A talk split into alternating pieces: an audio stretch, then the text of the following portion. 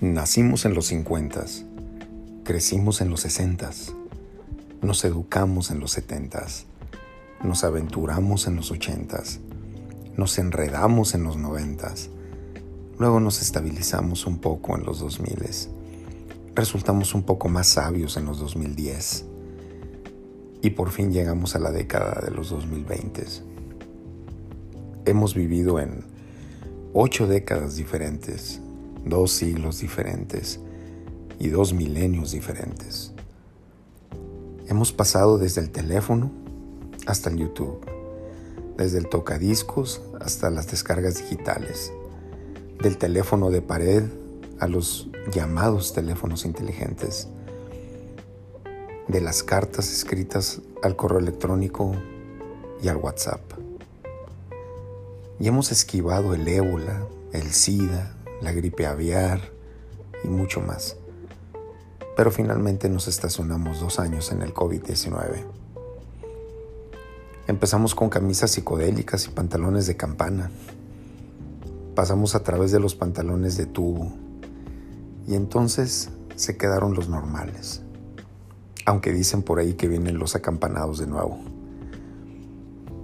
Caminamos, bicicleteamos, Montamos en motocicleta, patineta, manejamos, viajamos en tren, por mar, en subterráneo, colgados en un aeroplano en el aire. Surfeamos, volamos y ahora esperamos el SpaceX de Elon Musk para ir a Marte. Ha sido una gran vida, sin duda. Sí, claro que pasamos por mucho más. Típicamente nos podrían calificar como Senials, una generación cruzada de gente cuyos años de nacimiento estuvieron en los 50 y tuvieron una niñez analógica, una adultez digital y ahora aún lo he visto todo, adulto. Literalmente nuestra generación ha vivido y presenciado mucho, y más en cada dimensión de la vida. Esta es nuestra generación que ha dado un nuevo paradigma a la palabra cambio.